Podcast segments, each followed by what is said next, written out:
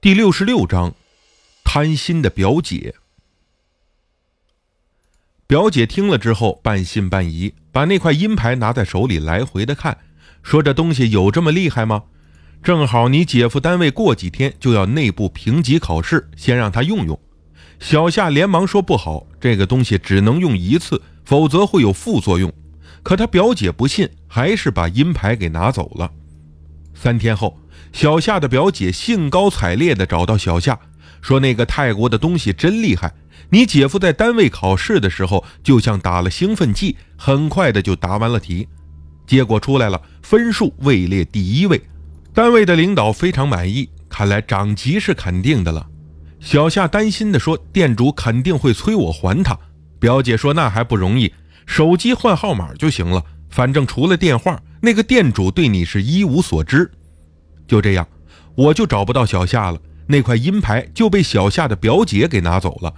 直到她八月份带着他参加会计师考试，结果却没有像小夏和老公那样顺利。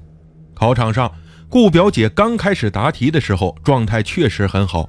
用她对我说的形容词就是“打鸡血”和不由自主的结合。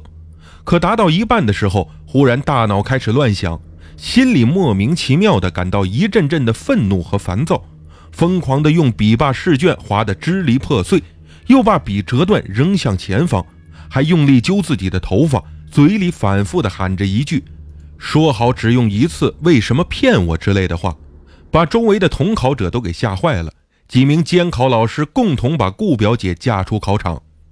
试考砸了，顾表姐在医院找专人看护了七八天才恢复正常。她没敢对老公和家人说这件事情。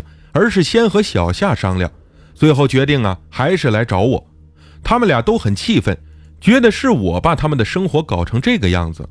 顾表姐最后对我说：“你要对我的全部损失负责，不然我会找你算账，让你这辈子都不好过。” 我能不能先听听你是怎么让我这辈子都不好过的？我哈哈大笑，找黑社会把我大卸八块，还是报警抓我？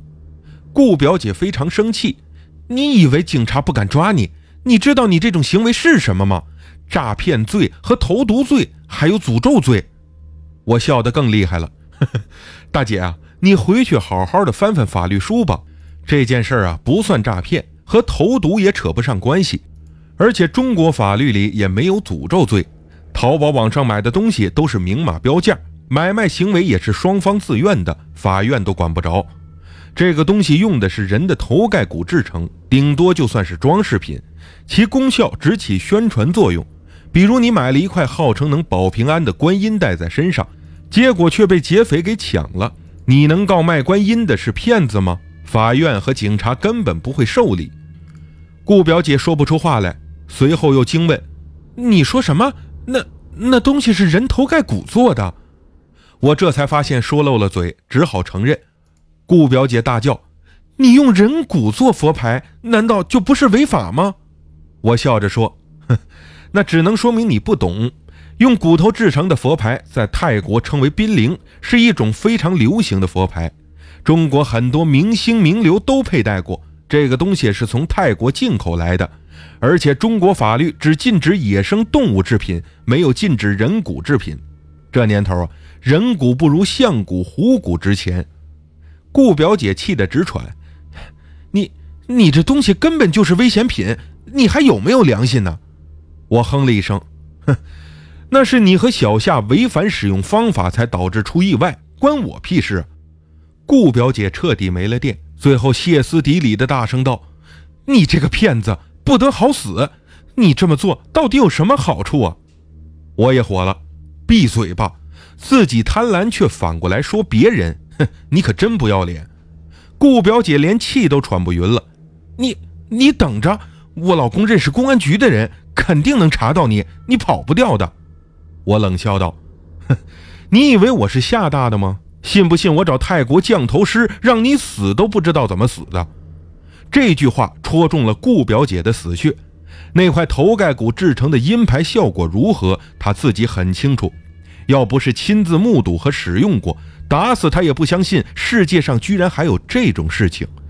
他开始在电话里大哭起来，哭得我心烦，就把电话挂断了。